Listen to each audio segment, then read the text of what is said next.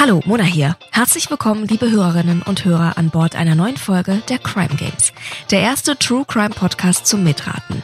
Unsere erwartete Rätseldauer wird 45 Minuten betragen. Bitte spitzt nun eure Bleistifte, holt eure Blöcke raus und macht es euch gemütlich. Denn nicht nur der Fall in dieser Folge, sondern auch unsere beiden Gäste werden uns einmal um die Welt führen. Ich wünsche eine angenehme Reise.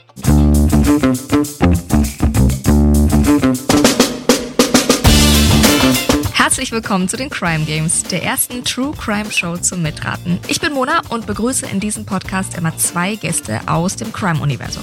Naja, und euch natürlich, ne?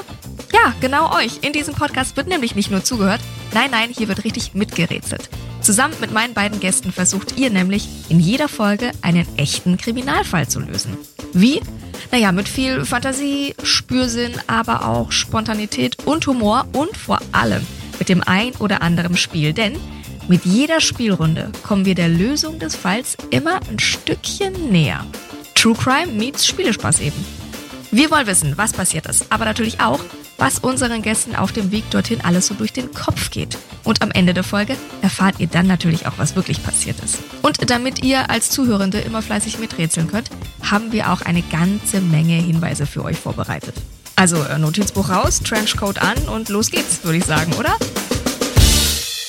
Ja, und eben Hallo an meinen ersten Gast, der, und das finde ich sehr, sehr schön, in Tansania Radfahren gelernt hat. In Hessen Bruch rechnen und in Bayern Altgriechisch. Herrlich. Mittlerweile wohnt und schreibt und lebt er in meiner Heimatstadt in Nürnberg. Herzlich willkommen, Lukas Fassnach. Ja, danke Mona, dass ich hier sein darf. Ich freue mich sehr. Sehr, sehr gerne. Ich freue mich auch. Da hätten wir also schon mal Afrika und Deutschland auf unserer Weltkarte abgehakt. Jetzt kommen noch ein paar mehr Länder hinzu. Denn Gast Nummer zwei war am MIT und in Harvard, wo sie unter anderem bei Barack Obamas ehemaligen Sicherheitsberater Cybersecurity studiert hat. Was man halt so macht. Begleitete Goldschürferinnen in Uganda ebenso wie Roboterforscher in Tokio. Schön, dass du dabei bist, Eva Wolflange. Ja, hallo, ich freue mich auch sehr. Vielen Dank. Das ist spannend. Wir lernen euch gleich noch besser kennen und vor allem eure Stationen im Leben. Jetzt steigen wir aber erstmal in unseren Fall ein und starten mit unserer Story-Prämisse. Wir befinden uns in einem modernen Bürogebäude in einer Großstadt, rund 700 Kilometer südlich von München. Dort starrt gerade eine Handvoll Menschen auf einen Bildschirm, dann brechen sie auf einmal den Jubel aus und eine Frau klopft ihrem Kollegen auf die Schulter und ruft Bravo! Jetzt die Frage an euch, total aus der Kalten, ich weiß, ein bisschen gemein, aber einfach aus dem Bauch raus. Was denkt ihr, wo sind wir? Ein ganz schneller Tipp. Jetzt falle ich natürlich voll auf durch meine miserablen Geografiekenntnisse. Wie weit muss man gehen? Also es ist wahrscheinlich Genua oder sowas. Mhm.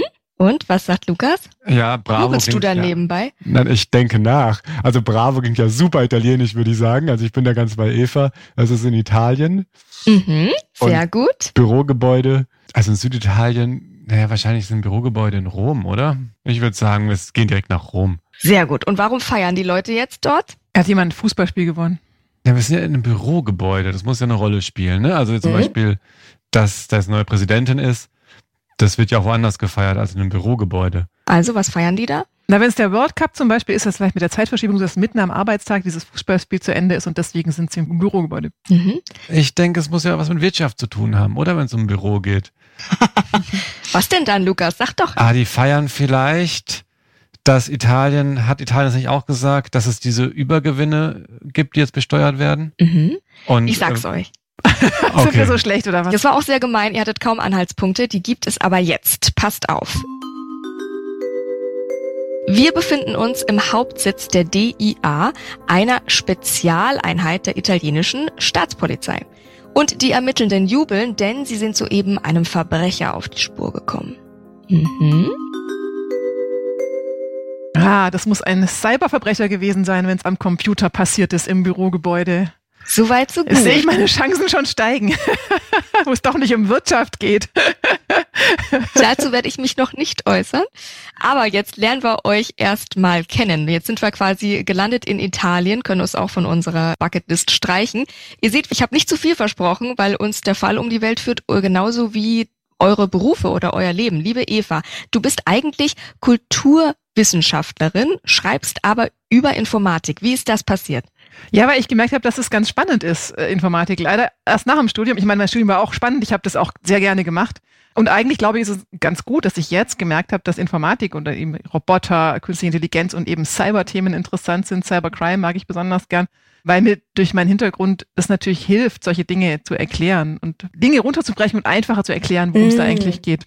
Also bedingt sich das mit der Kulturwissenschaft und der Informatik hat das einen Vorteil, dass du da uns das besser erklären kannst, oder wie würdest du es sagen? Gewissermaßen, genau. Also weil ich nicht zu sehr vom Fach bin, das heißt, ich neige mhm. nicht zum Fachidiotentum sozusagen. Also ich merke, dass vor allem viele Leute, die aus der Informatik kommen, denen es nicht leicht fällt, Dinge so zu erklären, dass die normalen Menschen da draußen die verstehen können. Und das ist natürlich mein Vorteil, weil ich auch nicht vom Fach bin, erkenne ich viel besser die Punkte, an denen man auch was erklären muss zum Beispiel. Und offenbar fällt es mir trotzdem leicht, die Themen zu verstehen und eben im Dialog dann so runterzubrechen, dass die Menschen sie verstehen können. Sehr, sehr spannend. Jetzt haben wir anfangs gehört, MIT, Harvard, Goldschiffen in Uganda und Roboterforscher in Tokio.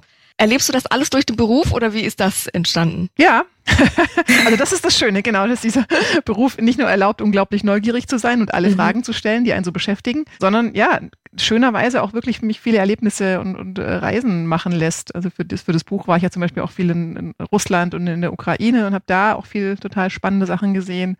Und so, ähm, ja, es kriegt man schon viel mit von der Welt und Mhm. Genau, dann, klar, dann muss man irgendwann alles aufschreiben und das ist klar. manchmal der anstrengende Part dabei, aber auch das klappt ja ganz gut. Was war die spannendste oder vielleicht lehrreichste Reise von dir?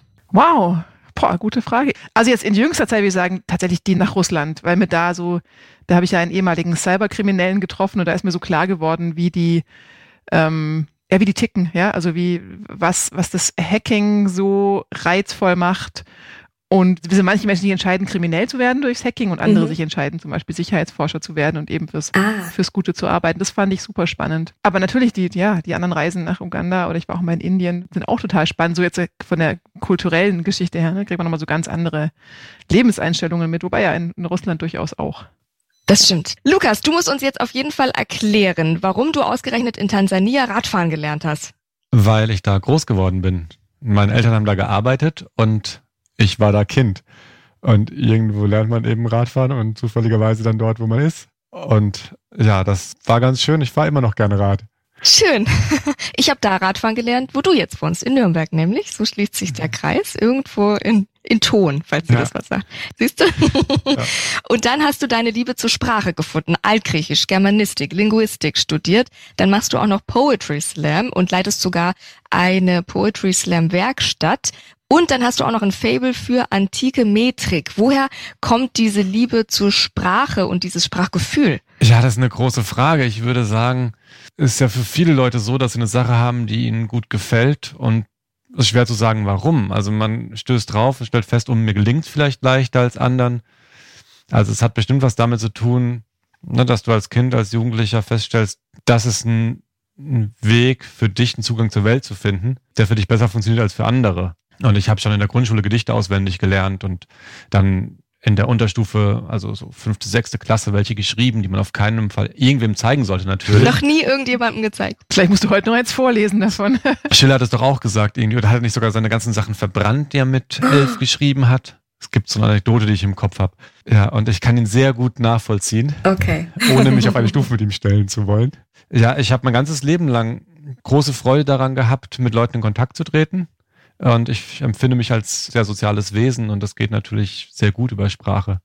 Schön. Jetzt hättest du ja auch Reiseblogger werden können. Woher die Liebe für die Krimis? Das hat sich so ein bisschen zufällig ergeben. Ich habe World War Z mit Brad Pitt geschaut, 2013 oder so. Weil ein Kumpel mir gesagt hat, lass uns den gucken. Und dann habe ich einen Trailer angefangen und dann sieht man, wie so ein Hubschrauber kreist und dann irgend so ein mhm. UN-Mitarbeiter feststellt, irgendwas passt nicht und dann stehen die im Stau, er mit seiner Familie und der Stau wird immer länger.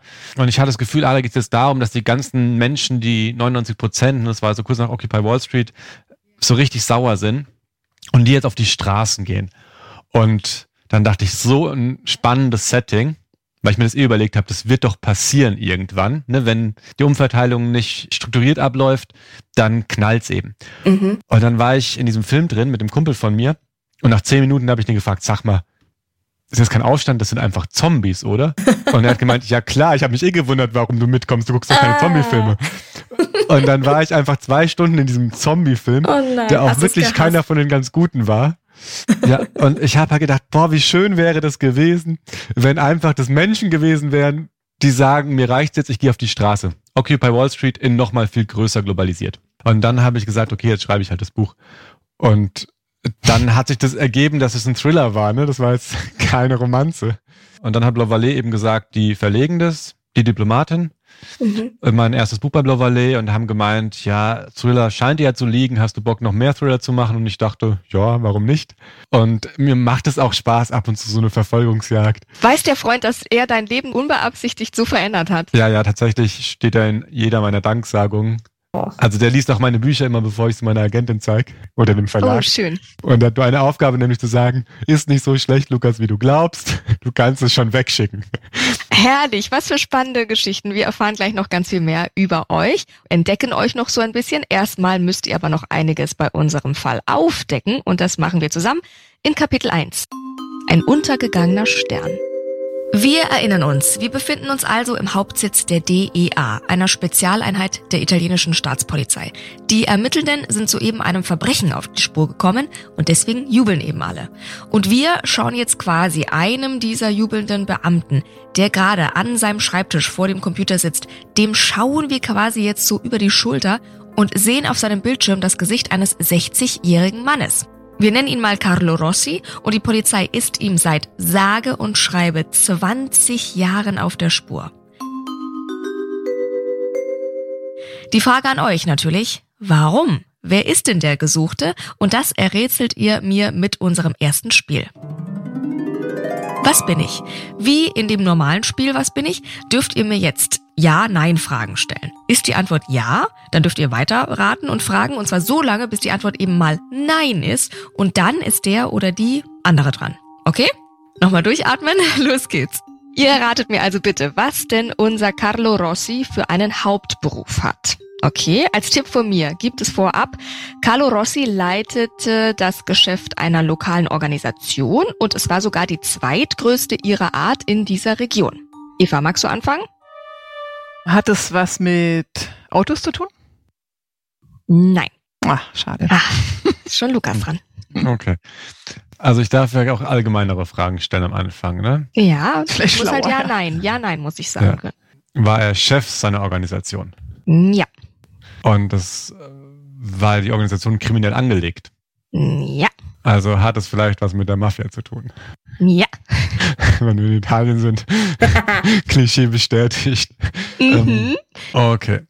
Das heißt, ähm, es ist die zweitgrößte Mafia-Organisation Italiens gewesen, der er vorstand. Ja. Mhm, ja. ja. Und war da relativ lange Capo di tutti capi. Mhm. ja. Aber das ist doch nicht sein Job. Also, es ist schon sein Job. Vielleicht okay. möchtest du noch, ich meine, du bist so gut dabei, vielleicht möchtest du noch seine Position errätseln, wenn du schon so dabei bist. In dieser Mafia. Na, ich dachte, Capo di Tutti Capi ist ja die Position, ne? Also er ist der Pate, der Don. Er ist der Chef, genau. Ja. Das war das nochmal für alle. Ja, sehr ja. gut. Guck mal, da kriegst du von mir. Herrlich. ja. 100 Punkte Antwort. Komm, wir machen gleich weiter. Carlo Rossi, sizilianischer Mafiaboss, arbeitet nämlich noch in einem ehrbaren Zweitberuf sozusagen. Was könnte der denn gewesen sein? Gleiches Spiel, ihr ratet einfach weiter. Jetzt komm, ich den undankbaren Job. Also ich weiß, das hat nichts mit Autos zu tun. ähm, hat er irgendwas verkauft in dem Beruf? Ja, doch. Mhm.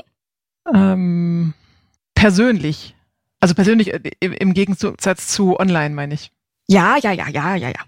Hat er dann dazu einen, einen Laden, wo Leute hinkommen können? Auch eine Art Laden, ja, würde mhm. ich mal ja sagen. Mhm.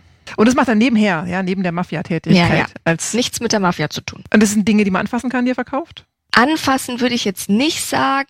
Also man kann es anfassen, aber das macht man eigentlich nicht normalerweise. Okay, ich glaube, da ist Lukas dran, oder? Das war ein Nein. also handelt es sich um keine Dienstleistung. Das wiederum schon. Okay, also man kann eine, eine Dienstleistung, die man anfassen kann. Hm. Die man anfassen könnte, aber man macht es nicht. Kommt es irgendwie aus der Banking- oder Versicherungsbranche? Mm -mm. Ganz weit weg. Wir sind in Bella Italia. Was machen die da gerne? Ah, Mist, ich habe eine Idee, aber ich bin nicht mehr dran. Lukas, was hast du gesagt? Ja, die essen da gerne. So. Aber Essen kann man ja extrem gut anfassen, würde ich sagen. Zum Beispiel eine Pizza kann ich doch sehr gut mit Händen das anfassen. Das stimmt, aber normalerweise isst man ja mit Besteck. Ja, okay. Also seine Dienstleistung ist, er hat einen Laden, er hat ein Restaurant, er ist Restaurantbetreiber. Ja, richtig. Und was macht er da, die Position jetzt noch ganz genau? Er macht sogar was richtig da. Arbeitet er mit dem Kopf? Auch, ja. Mhm. Auch, auch mit den Händen. Also ja. Er darf, dann ist er wohl ein Koch. Ja. Herrlich. Sehr schön. Ganz genau. Unser Mafia-Boss ist Koch zwei Leidenschaften, die er da vereint hat in seinem Beruf. Jetzt lernen wir erst euch noch mal ein bisschen besser kennen. Lukas, du leitest eine Poetry Slam Werkstatt mit Mittelschüler und Mittelschülerinnen der Nürnberger Südstadt.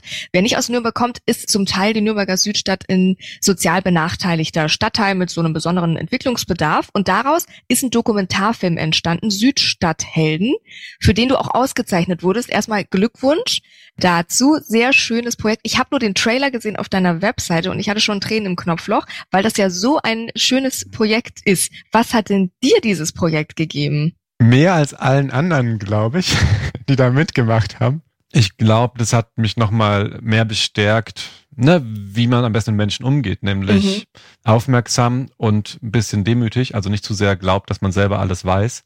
Und du hast quasi diesen Schülern und Schülerinnen ja beim Poetry-Schreiben geholfen. So kann man es zusammenfassen in diesem Projekt, oder? Ja, und die haben mir geholfen, nicht auszurasten, würde ich sagen, und zu lernen, geduldig zu bleiben. Ja, Herrlich. genau, aber das Konzept war insgesamt, wir haben das ein halbes Jahr gemacht, mit der Kamera begleitet, wie ich mit äh, diesen Kindern, die jetzt nicht so viel mit Literatur am Hut haben, die Texte entwickle und dann später auch die Kinder, die die Texte vortragen lasse und dann gucken, wie das wird. Und die ersten, ich glaube, 14 Termine waren auch nur Scheitern. Und dann irgendwann sind wir mit denen auf die Bühne und die haben gemerkt, oh, sie können wirklich was und sie sind vor Publikum, das es honorieren kann. Dann kommt positives Feedback, was sie sonst nicht kennen. Und dann habe ich sie langsam so weit gehabt, dass sie gemerkt haben, oh, das bringt ihnen ja irgendwas. Und dann ging es besser und dann sind sie auch immer mehr aufgetreten. Wie gesagt, sehr, sehr schön anzugucken. Und äh, Eva, du warst am MIT und in Harvard, wo du unter anderem eben bei Barack Obamas ehemaligem Sicherheitsberater für Cybersecurity studiert hast. Wie war das denn? Gab es da spannende Geschichten oder durfte er irgendwann nicht weiter erzählen, sonst hätte er euch alle umbringen müssen? Ich habe überlebt. nee, es gab ohne Ende spannende Geschichten, also wirklich ohne Ende. Also der hat sehr, sehr viel auch aus dem Nähkästchen geplaudert. Wir haben ganz viel so Rollenspiele auch gemacht. Also er war dann der US-Präsident und wir mhm. waren die Leute, die ihn beraten mussten und so weiter. Mhm. Natürlich musste ich immer wieder in so Rollenspielen auch die Presse spielen, weil ich war die einzige Journalistin in dem Kurs. die Presse, die was rauskriegen wollte. Und dann musste ich auch mal die Öffentlichkeitsarbeit von dem betroffenen Unternehmen spielen, was angegriffen worden ist und so. Das war total spannend, aber vor allem natürlich war es interessant, die vielen wahren Geschichten durchzuspielen, die passiert sind natürlich, ja, gerade in der Zeit im Thema Cybercrime und auch staatlich organisierte Cyberangriffe zwischen China, USA, Russland, Iran. Also da gab es wirklich spannende Sachen zu berichten. Und auch wenn es klingt so ein bisschen editär, ne? ich war in Harvard. ich hatte so ein Fellowship für, für Journalistinnen. Das heißt, ich durfte mich quasi ein Jahr lang da bezahlt fortbilden und Hammer. im Prinzip ziemlich frei auswählen, was ich mache. Und dieses Cyber-Thema ist bei mir immer größer geworden, dadurch, weil ich gemerkt mhm. habe, da stecken so viele eben Geschichten drin, die wie ein Krimi sind. Man sich dachte, okay, das ist eigentlich was, was man aufschreiben sollte. Oder viele von diesen Geschichten könnte ja. man aufschreiben. Und für Leute, die gerne spannende Geschichten lesen und dann ja. quasi nebenbei noch was lernen über die Realität und, und Cybercrime und wie sie sich eben auch schützen können vor Cyberangriffen. Ja, das hast du ja dann auch gemacht. Sag mal ganz kurz, ist eine Geschichte, die du immer sehr gerne erzählst? Also super spannend fand ich tatsächlich, wie Maersk, das Unternehmen Maersk quasi bei einem Cyberangriff fast pleite gegangen ist. Dieser Angriff beruhte auf einer Cyberwaffe, unter anderem die der NSA, also dem US-Geheimdienst, geklaut worden ist. Und man weiß bis heute nicht genau wieso. Ob das Insider waren oder ob die wirklich gehackt worden sind vom russischen Geheimdienst, ist ein bisschen unklar. Aber jedenfalls wurden den Cyberwaffen geklaut und die man sich so vorstellen kann, sind Cyberwaffen der NSA natürlich besonders gute äh, Hoffentlich, ja. Ja, oder auch leider. die Cyberwaffen bestehen ja daraus, dass es Sicherheitslücken sind, die die entdeckt haben oder erforscht haben und die sie nicht gemeldet haben, an Microsoft in dem Fall, wo die Sicherheitslücke stand, sondern eben für sich behalten haben, damit sie sie einsetzen können. Und dann wurde zwar, als dann klar wurde, dass die entwendet worden ist von Kriminellen, wurde zwar Microsoft informiert und die wurde dann ziemlich schnell geschlossen, also da wurde dann so ein Patch, so ein Update bereitgestellt, aber es hat ewig gedauert, bis alle Computer gepatcht waren und das mhm. haben die mhm. Kriminellen ausgenutzt die dann diesen NotPetya-Angriff, oder genau genommen weiß man inzwischen, dass es keine Kriminellen waren, sondern auch der russische Geheimdienst, der diesen Angriff dann äh, gespielt hat, der eigentlich die Ukraine vor allem treffen sollte, aber der hat alle Unternehmen getroffen, die in der Ukraine Geschäfte machen. Und Maersk, dieser große Logistikdienstleister, der übrigens ein Drittel aller Bananen verschifft, habe ich dann, also der ist wirklich groß, habe ich dann gelernt.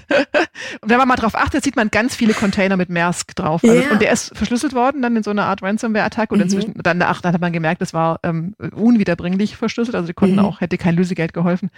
Und die, weil die halt so ein Backup-System hatten, was sich gegenseitig updatet, weltweit waren innerhalb von Minuten alle, alle Computer von denen verschlüsselt, wirklich alle. Und die kamen an nichts mehr dran und hatten, auch die Backups waren eben miteinander verbunden. Das heißt, die Backups wurden auch alle wunderschön verschlüsselt und die Daten waren weg. Und die konnten wirklich, die konnten sich nicht mal mehr erreichen. Die Telefonanlage hat natürlich nicht funktioniert. Und dann haben sich die Containerschiffe gestaut, tatsächlich in den ja. Häfen, weil das alles digitalisiert ist. Also die, da weiß niemand, wenn so ein Schiff ankommt, wo kommen die Container mhm. hin, weil das nur digital ausgelesen werden kann. Das war alles verschlüsselt.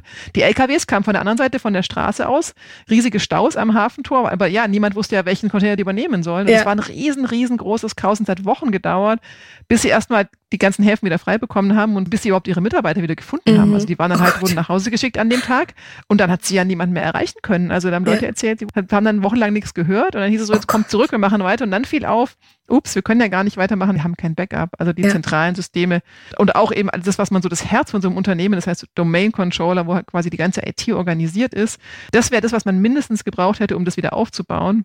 Dann kam raus irgendwie, Mist, auch das ist verschlüsselt.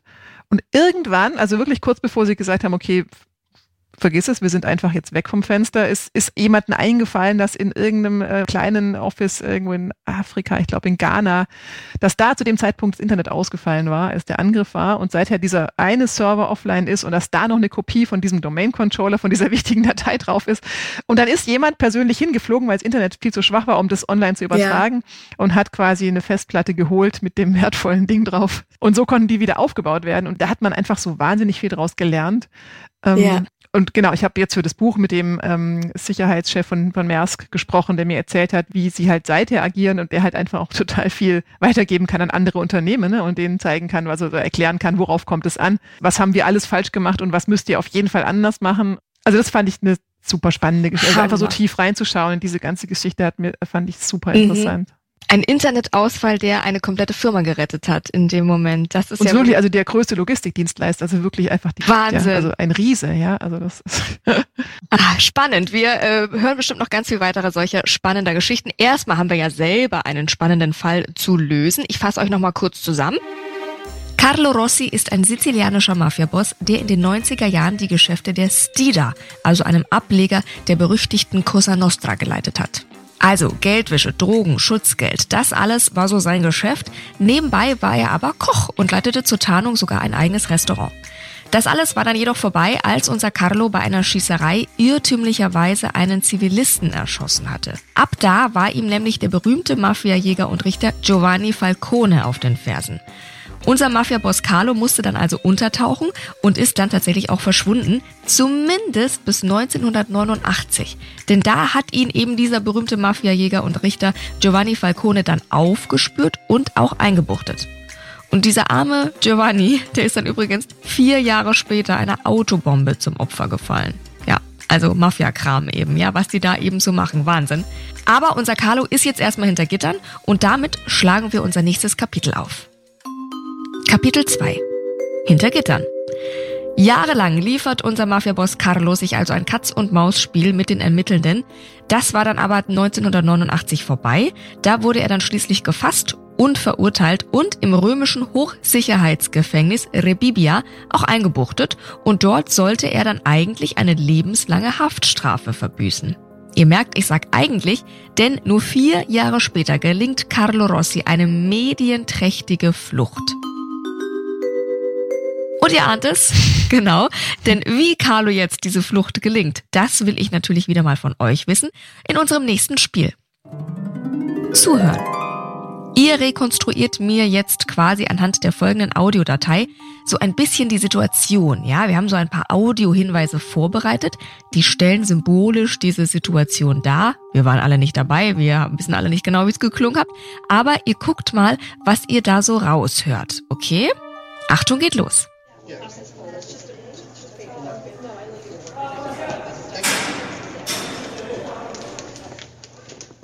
ICS 68, die erste. Action!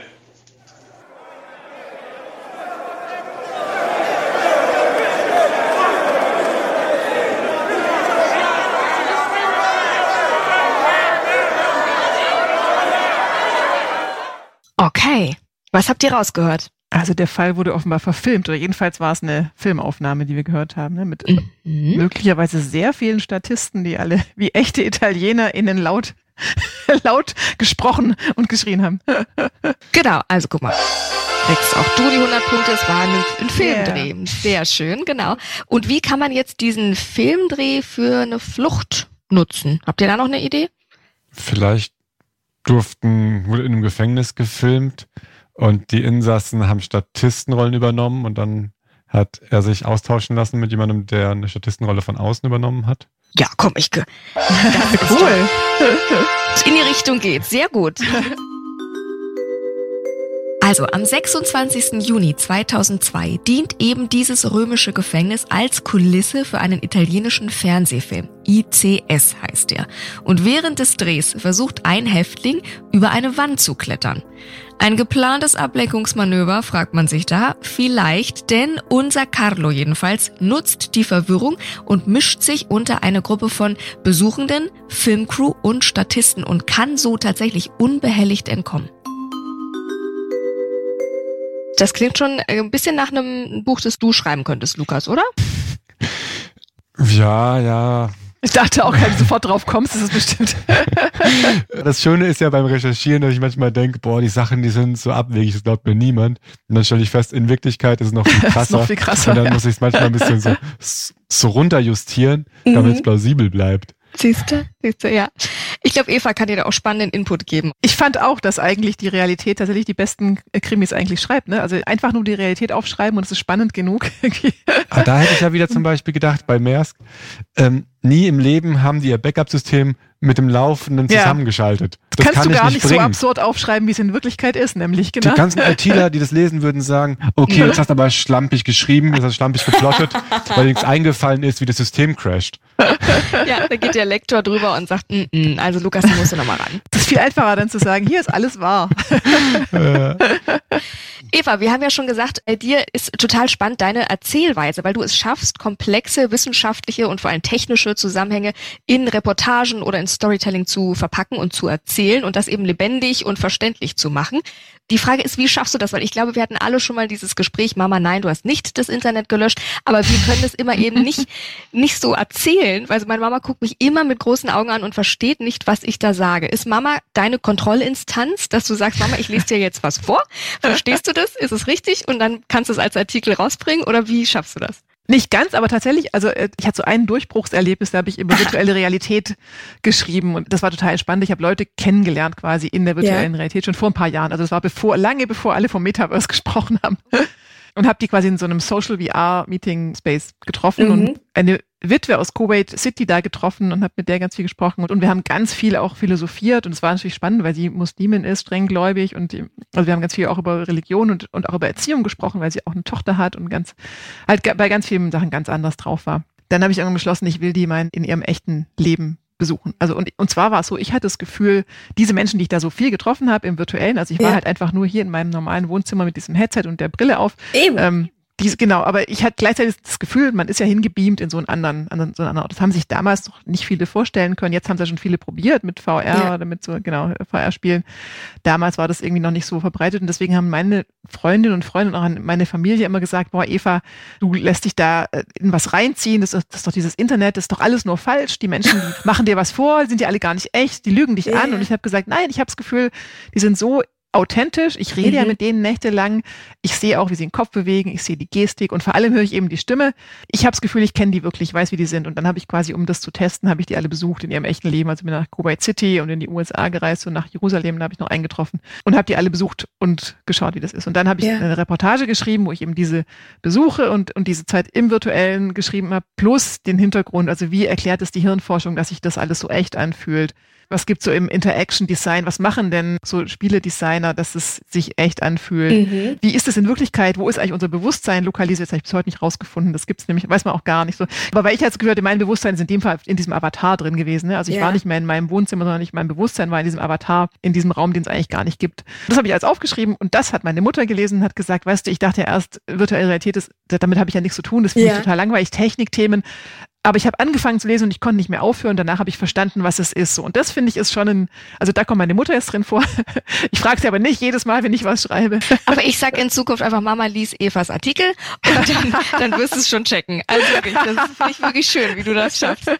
Und jetzt haben wir ja gerade auch diesen neuen Hype künstliche Intelligenz und vor allem dieser Chat-GPT, der ja irgendwie gerade überall rumschwirrt, also ein fortschrittlicher Chatbot, der Menschen ähnlich kommuniziert, der ja sogar auch Bücher schreiben kann, genauso wie Masterarbeiten und Songs und Referate und was weiß ich. Macht dir das gar keine Angst? Nee, es macht mir keine Angst, weil ich schon lange über das Thema, also KI auch schreibe und auch die Anfänge Ja. von diesen Chatbots mitbekommen habe und so. Jetzt habe ich ein bisschen überlegt, inzwischen können die ja sehr eloquent schreiben. Ja.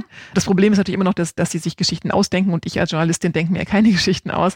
Und tatsächlich glaube ich, der Teil, also dieser Teil mit der Recherche, das wird natürlich nicht gehen maschinell. Also klar, wir können recherchieren in Quellen, die es schon gibt, im Internet, das Mhm. wird bestimmt kommen so. Aber neue Dinge jetzt wie diese Roboterforscher zu begleiten und daraus eine Geschichte zu machen, das, da fehlt mir wirklich jede Idee, wie das mit KI gehen soll. Also ich glaube, dieses wirklich spannende, komplexe Zusammenhänge recherchieren, die nicht schon aufgeschrieben sind, das werde einfach weiterhin ich machen. Und das freut mich auch. Dann fragen wir doch mal Lukas, bereitet dir das Kopfschmerzen, dass wirklich da so ein Chat-GPT irgendwelche Bücher schreiben kann, die gut wirken oder total echt wirken? Denk mal über sowas nach. Ja, schon. Also ich habe auch ein KI-Buch tatsächlich, das bei Blavallee, glaube ich, im Frühjahr 24 rauskommt. Also spielt 10.000 Jahre in der Zukunft, also das Ja. ist dann auch einmal alles anders. Aber Ja. ähm, ich finde das Thema auch schon sehr spannend. Mhm. Ich glaube allerdings, dass das passieren wird wie mit der Musik. Also beim Schreiben, wenn ich dann irgendwie Lo-Fi bisschen 10 Hours Ambient Music to Mhm. chill and work höre, Ja. dann ist es für mich nicht problematisch, wenn es ein Computer erstellt. Aber wenn ich auf ein Konzert gehe, dann will ich, dass es nicht Playback ist. Selbst wenn ich in einen Club gehe und da legt ein DJ oder eine DJ auf und dann will ich fest überzeugt sein, dass die das selber macht, obwohl natürlich die Übergänge inzwischen wunderbar programmierbar sind, ne? dass man sagt, Mhm. okay, das ist meine Playlist und ich mische das vor und dann spiele ich das weltweit so oft ich will. Aber Mhm. trotzdem gehen Leute auf Konzerte und Bands sind ja nicht tot, obwohl es Spotify gibt und die digitale Musikproduktion. Und genauso glaube ich, dass Leute Literatur konsumieren, weil sie wissen wollen, was andere Leute denken. Und äh, das ist was ganz anderes, ne? wissen zu wollen, was denkt eine KI. Das ist auch Mhm. spannend. Aber ich glaube schon, dass Menschen prinzipiell eher wissen wollen, was denken andere Menschen. Mhm. Und ne, die KI jetzt zu fragen, hast du ein Bewusstsein? Das ist, ne, das ist eher so was Technophiles, ähm, Spielerisches. Aber ich definiere mich als Mensch über den Austausch mit Menschen. Deswegen bin ich da relativ entspannt, dass äh, zumindest komplexere Literatur, also da Literatur mit Aussage, sage ich mal, ohne es werten zu wollen, halt von Menschen kommen muss, weil die Aussage, die eine KI trifft, vor allen Dingen jetzt sowieso immer noch nur ein Potpourri aus menschlichen Aussagen ist. Wir sind ja noch gar nicht an dem Punkt, wo die KI eigene Aussagen treffen könnte. Ja, und eben auch rückwärtsgewandt, ne? Wie, also auch Ja. da kommt nichts Neues dabei raus, ne? Sondern ihr lernt eben auf Daten aus der Vergangenheit und was Neues wird KI nicht gestalten können, ne? was wirklich Neues, sondern wie du sagst, Lukas, irgendwie halt eigentlich kopiert sie letztlich, aber wenn auch auf sehr ausgefeilte Weise menschliche Vorbilder. Ne? Ja. Ich glaube, eher es wird uns helfen, ne? so wie jetzt ja mir beim Recherchieren schon einfach das Internet hilft ohne Ende und Google Street View, ich muss da nicht hinreisen, ich schaue mir halt Fotos an.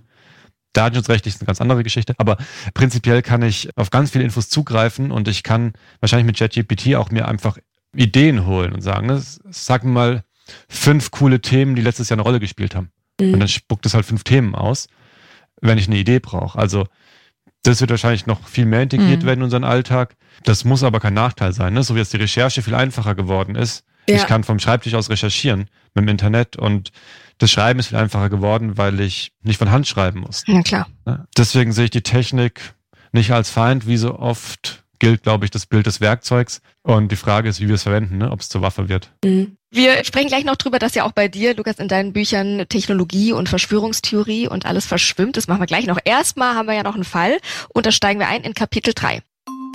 Vermaledeiter Fortschritt. 20 Jahre lang hat man seit der Flucht von Carlo Rossi aus diesem Gefängnis während der Dreharbeiten also nichts mehr von ihm gesehen oder gehört. Doch dann gibt es ganz plötzlich eine heiße Spur. Letzten Endes wird dem ehemaligen Mafia-Boss nämlich ein Bild zum Verhängnis. Und die Frage an euch, die ist natürlich, wie haben die Ermittelnden Carlo Rossi schließlich doch noch gefunden? Und das beantwortet ihr mir mit dem nächsten Spiel. Schnellraterunde. Die geht so Schlag auf Schlag. Ich lese euch eine Frage vor. Ihr improvisiert mir jeweils eine Antwort und direkt im Anschluss kläre ich sofort auf, ob ihr recht habt oder nicht. Also Carlo Rossi hat sich unter dem Tarnnamen Manu in ein anderes EU-Land abgesetzt. Welches meint ihr, könnte das denn gewesen sein? Was denkt ihr? Slowenien. Okay. Spanien. Hast du schon wieder recht, oder was? Ja, dort ist der Name Manuel sehr weit verbreitet und er ist, ist halt der, quasi der Spitzname.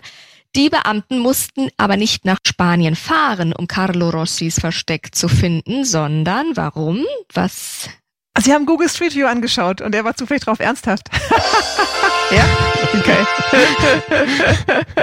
Das Internet. Ja, du hast schon viel vorweggenommen, Eva. Das stimmt. Ein Foto erstmal. In Deutschland wäre Carlo aber vielleicht nie gefasst worden. Warum? Auch das war schon Teil der Konversation gerade eben. Weil warum ist das in Deutschland nicht so? Datenschutz.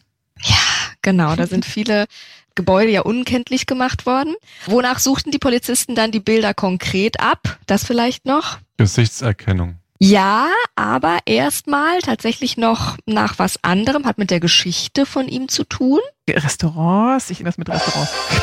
Nach Restaurants, Lebensmittelläden, nach all sowas, was mit Restaurants zu tun hat und den Namen Manu im besten Falle ja irgendwo im Titel hatte oder auf ihn lief. Er war ja Koch und das hat er tatsächlich auch nicht aufgegeben.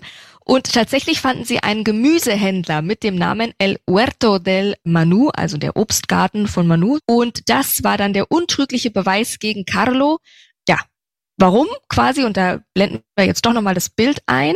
Guck mal, warum ist dieses Bild? Vielleicht beschreibt ihr erstmal, was ihr da seht. Eva, vielleicht magst du mal kurz beschreiben. Also so ein Google, Google Street View Foto tatsächlich mit diesem Laden oder wartet der Manu und zwei Männer Ja. stehen davor, diskutieren und ein weißer Lieferwagen im Hintergrund mit der Tür Genau, offen. so ganz viele Obstkisten draußen, Tomatensalat, irgendwelche Äpfel und die scheinen das gerade einzuräumen. Und wieso ist das jetzt der untrügliche Beweis, dass das unser gesuchter Mann ist? Da hängt noch so ein Bild im Schaufenster. Oh, stimmt. Das ist, glaube ich, irgendwas mit Beauty. Oder? Das ist Okay. irgendeine Beauty-Anzeige. Das war nicht der Beweis? Nee. Na, vermutlich ist er halt der eine Typ auf dem Foto, ne? Also wahrscheinlich der mit dem weißen Hemd. Und weil er mal ihn von vorne sieht, ähm, kann man auch ihn dann erkennen. Genau, zwei Männer äh, lehnen so ein bisschen an der Ecke von diesem Laden und der eine in diesem weißen Hemd, du hast es richtig gesagt, guckt auch noch genau in diesem Moment in diese Google Street View Kamera und das ist tatsächlich unser gesuchter Mann. Verrückt, oder? Ernsthaft, die haben wirklich ganz Google Street View ausgewertet und einfach Glück gehabt, dass der in dem Moment da stand. Das gibt's doch gar nicht, oder? Wahnsinn. Wie ihr schon sagt, manchmal schreibt das Leben die besten Geschichten und äh, wenn ihr Hätte das mich so aber auch sehr gefreut als Ermittler, wenn ich das rausgefunden hätte. Also das verstehe ich auch die Feier vom Anfang. die Nadel im Heuhaufen. Vielleicht Eva, du warst schon gerade dabei. Ist das eher so Standardermittlung einmal eins, so eine Bildersuche oder ist das jetzt wirklich schon ein extremer Glücksgriff oder kommt immer was bei raus bei so einer Bildersuche?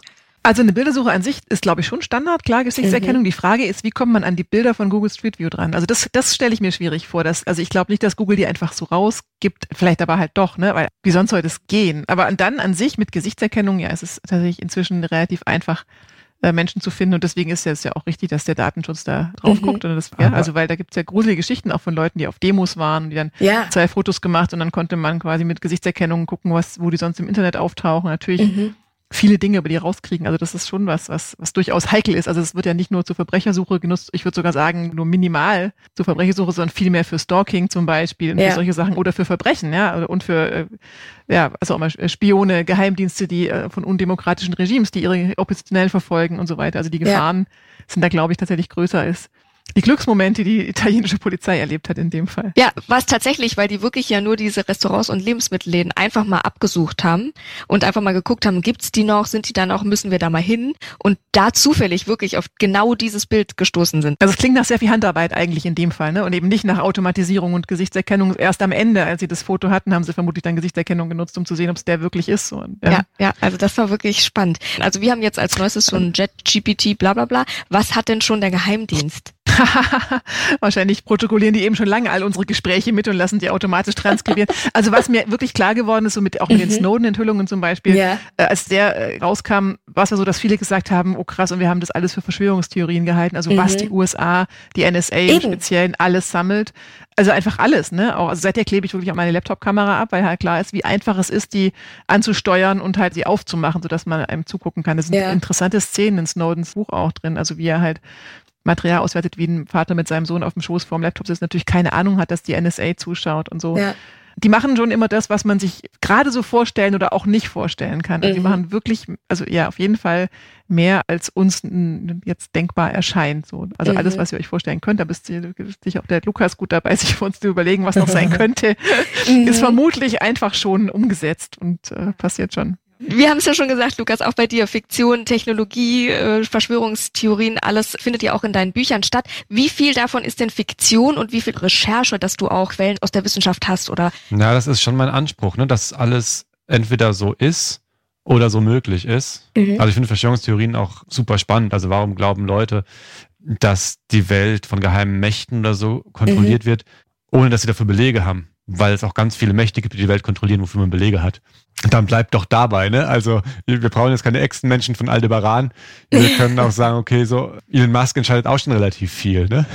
Und das Ja. ist dann kein Hokuspokus. Aber normal ist es so, dass ich von den Themen gar nicht so viel Ahnung habe, über die ich schreibe. Ich schreibe dann zu fröhlich drauf los, recherchiere ein bisschen, danach habe ich dann in meinem Freundeskreis Leute, die sich da durchbeißen müssen oder auch wollen. Die Mächtigen, mein zweites Buch, war ein IT-Thriller Mhm. und zwei Freunde von mir sind ITler und die haben das dann viele Nächte lang, ich glaube, es ist gerade zum ITler-Klischee, dass es Nächte waren, ähm, Mit Pizza und Kapuzenpullover. und die Kapuzenpullis, das durchgearbeitet mit mir. Und bei meinem aktuellen Buch, das jetzt gerade rausgekommen ist, Tartarus, geht es um die Möglichkeiten von Gene Drives. Das ist so eine Art Genmanipulation von Ja. Insekten und Pilzen. Und mein Schwager ist in der Technikfolgenabschätzung an der Uni Wien beschäftigt und ist einer von fünf Experten europaweit für dieses Thema. Und die sind umgezogen, also meine Schwester und ihr Mann und ich. Also ich habe geholfen und dann sind wir eben irgendwie von, von Darmstadt in Hessen bis nach Wien gefahren und standen im Stau und sind in diesem Sprinter gesessen. Mhm. Und da hat mein Schwager eben davon erzählt und gesagt, was ja manche Leute sagen, wenn man Autor ist, schreib halt da ein Buch drüber. Und du hast es dann gleich ich- gemacht. Dann habe ich gesagt, okay, ja, dann mache ich das. Und dann hilfst du mir aber. Und dann hat er Mhm. im Grunde das komplette Konzept entworfen. Und ich habe mich immer mit ihm gestritten, also gestritten ist zu viel gesagt, gesagt, ja, aber das mag ja alles so sein, aber ich habe jetzt nicht 50 Seiten Zeit, um zu erklären, warum. Können wir das so ein bisschen vereinfachen? Es ist schon immer der Kampf, dass es lesbar bleibt und Mhm. trotzdem wissenschaftlich akkurat. Und die Leute, die mir helfen, die aus der Wissenschaft kommen, die haben natürlich den Anspruch, dass es dann auch sauber ist. Ne? Sehr schön. Nicht, dass deine Freunde am Ende sagen, also du kannst es schon so schreiben, aber dann zitiere mich nicht als Quelle. Ja, Ich will bitte nicht in der Danksagung erwähnt werden. ja, ja, da müssen sie äh, durch, also die Danksagung kommen sie trotzdem, ob sie wollen oder nicht. Okay. Wenn man dich jetzt im Podcast so ein bisschen kennengelernt hat, Lukas, welches Buch würdest du als erstes empfehlen, um dich noch ein bisschen besser kennenzulernen, um anzufangen, dich zu lesen? Ja, dann schon das letzte Tartarus heißt es. Mhm. Ja, das geht um so ein bisschen verkopften Studenten, der seine Wissenschaft mag, aber mit Menschen eher überfordert ist. Und ich habe da schon viel auch aus meinen Zwanzigern geholt, glaube ich, an Inspiration. da bin ich nah bei der Figur, deswegen ist es relativ einfach auch, glaube ich, zum Reinkommen. Die anderen Bücher sind Ensemble-Romane, das heißt, die Handlung springt relativ viel. Und bei dem aktuellen folgt man einfach immer nur diesem Leon und wird da ganz gut an die Hand genommen, glaube ich. Schön. So, dann bin ich euch noch eine Auflösung unseres Falls schuldig. Passt mal auf. Die Ermittelnden vermuten schon länger, dass Carlo Rossi sich nach seiner Flucht aus dem Gefängnis nach Spanien abgesetzt hatte, weil er dort schon einmal abgetaucht ist, vor 1989 nämlich, bevor er das erste Mal ja ins Gefängnis musste. Es heißt außerdem, dass die Ermittelnden durch Zufall, ja, wieder so ein Zufall, auf den alten Tarnnamen von Carlo stießen, und zwar Manu. Aufgeheißt der Chefermittlerin sollten die Beamten also in Frage kommende Orte in Spanien auf Restaurants und auf Lebensmittelgeschäfte mit dem Namen Manu absuchen. So, und wie man das eben so macht, geben sie die entsprechenden Adressen dann immer online ein, um die Lokale und die Geschäfte vor Ort eben über Google Street View anzugucken, weil sonst hätten sie da ja immer hinfahren müssen. Und so fuhren die Beamten virtuell schließlich an dem Obst- und Gemüseladen El Huerto de Manu, also Manus Obstgarten, in einer Stadt nahe Madrid vorbei und hielten erstaunt inne, Denn da ist er doch, müssen sie festgestellt haben, als sie den Gemüsehändler im passenden Alter entdecken, der von Google Street View im Gespräch mit einem Kunden fotografiert worden war. Also glichen Sie die Fotos mit der Facebook-Seite des Gemüsehändlers ab der auch noch ein Restaurant leitete, siehe da, und tatsächlich, es war der gesuchte Mafia-Boss. Die Ermittelnden identifizieren ihn anhand einer markanten Narbe am Kinn und auf der Speisekarte dieses Restaurants befand sich sogar ein sizilianisches Hauptgericht. Sau Wenig cool. später wurde Carlo in Spanien dann auch festgenommen und im wahren Leben heißt unser Carlo übrigens Giacchino Gamino und das Zitat des Mafia-Bosses bei der Festnahme war, wie zum Teufel habt ihr mich gefunden? Ich habe über zehn Jahre nicht mal mehr mit meiner Familie telefoniert.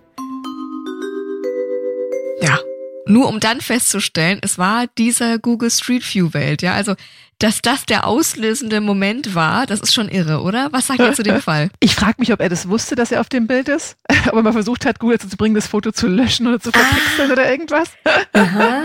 Aber wahrscheinlich ja nicht, gell? Wahrscheinlich hat er keine Ahnung gehabt davon. Super abgefahren. Ja, cool. Und das sind Sachen, die machen wirklich Spaß. Und ich glaube, das ist, das ist schon auch so ein bisschen diese Hacking-Energie, ne? Dieses Dinge rauskriegen, dranbleiben, irgendwie Mhm. überall suchen. Ja. Also ich, ich stelle mir diese Ermittlung auch total, also mühsam, aber auch natürlich total spannend vor. Ja, Ja. das, ja, das Plotmäßig würde ich sagen, nee, das ist sehr unrealistisch, dass er seinen alten, dass er seinen alten Tarnnamen nochmal nimmt, nachdem er wieder nach Das Spanien übrigens geht. höre ich total oft. Jetzt auch Ja, in diesem, ne? jetzt, ich mache inzwischen auch ein bisschen so Datenjournalismus, Rech- Recherche irgendwie versuchen rauszukriegen aufgrund von Daten. Wenn man jemanden sucht, ist es total gut, die alten Nicknames auszuprobieren. Viele Leute nutzen den gleichen Namen, zum Beispiel für ihre E-Mail-Adresse, also diese oder, oder auf Twitter oder auf eBay Kleinanzeigen. Also das ist ja, ne? die Leute, Leute sind faul und machen sich dadurch auffindbar, was für manche Berufsgruppen gar nicht so schlecht ist. Aber dann darf ich danach nicht fragen, wie zum Teufel habt ihr mich Ja. gefunden? Also Das das, nimmt mir keiner ab, wenn ich da einen gefährlichen Mafia-Boss zeichnen will. Und dann nimmt er den Tarnnamen, den die Polizei schon kennt. ja, Also das stimmt. ja, aber er ist damit echt nicht allein. Das kommt, echt- kommt erstaunlich oft vor. Ja, das und dass der da auch kein Einzelzimmer hat im Knast und dann einfach mit der Filmcrew rauskommt, das glaube ich auch Das nicht. klingt auch total unrealistisch, dass Ja. sie nicht besser auf ihn aufgepasst haben. Ne? ja, also das wird die Lektorin mir auch nicht durchgehen lassen, glaube ich. Da wäre ordentlich rausgestrichen worden mit dem Rotstift. Ja, ja. So ist es passiert. Ihr habt das herrlich gut gelöst. Wirklich, ihr wart sehr nah dran. Vielen Dank. Es hat mir wirklich wahnsinnig viel Spaß gemacht. Schön, dass ihr dabei wart. Danke Ja. dir, war sehr spannend. Ja, vielen Dank. Danke für die Fall. Einladung. Immer wieder gerne. Und ich hoffe natürlich, es hat auch euch Spaß gemacht. Wenn ja, dann liked und vor allem kommentiert doch mal gerne unseren Podcast. Das könnt ihr bei manchen Podcast-Plattformen machen. Genauso wie ihr bei einigen ihm Sternchen geben könnt. Empfehlt uns auf jeden Fall so oder so sehr, sehr gerne weiter. Teilt uns in euren Instagram-Stories oder äh, mit euren Freunden im echten Leben.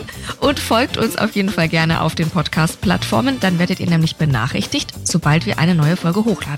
Und falls ihr selbst einen spannenden Kriminalfall kennt, den wir hier unbedingt mal erraten sollen, dann schickt uns doch gerne eine Nachricht an crimegames at penguinrandomhouse.de. Diese Adresse packe ich euch unten nochmal rein in die Show Notes. Und ansonsten freue ich mich sehr, wenn wir uns in zwei Wochen wieder hören und zusammen rätseln. Bis dahin.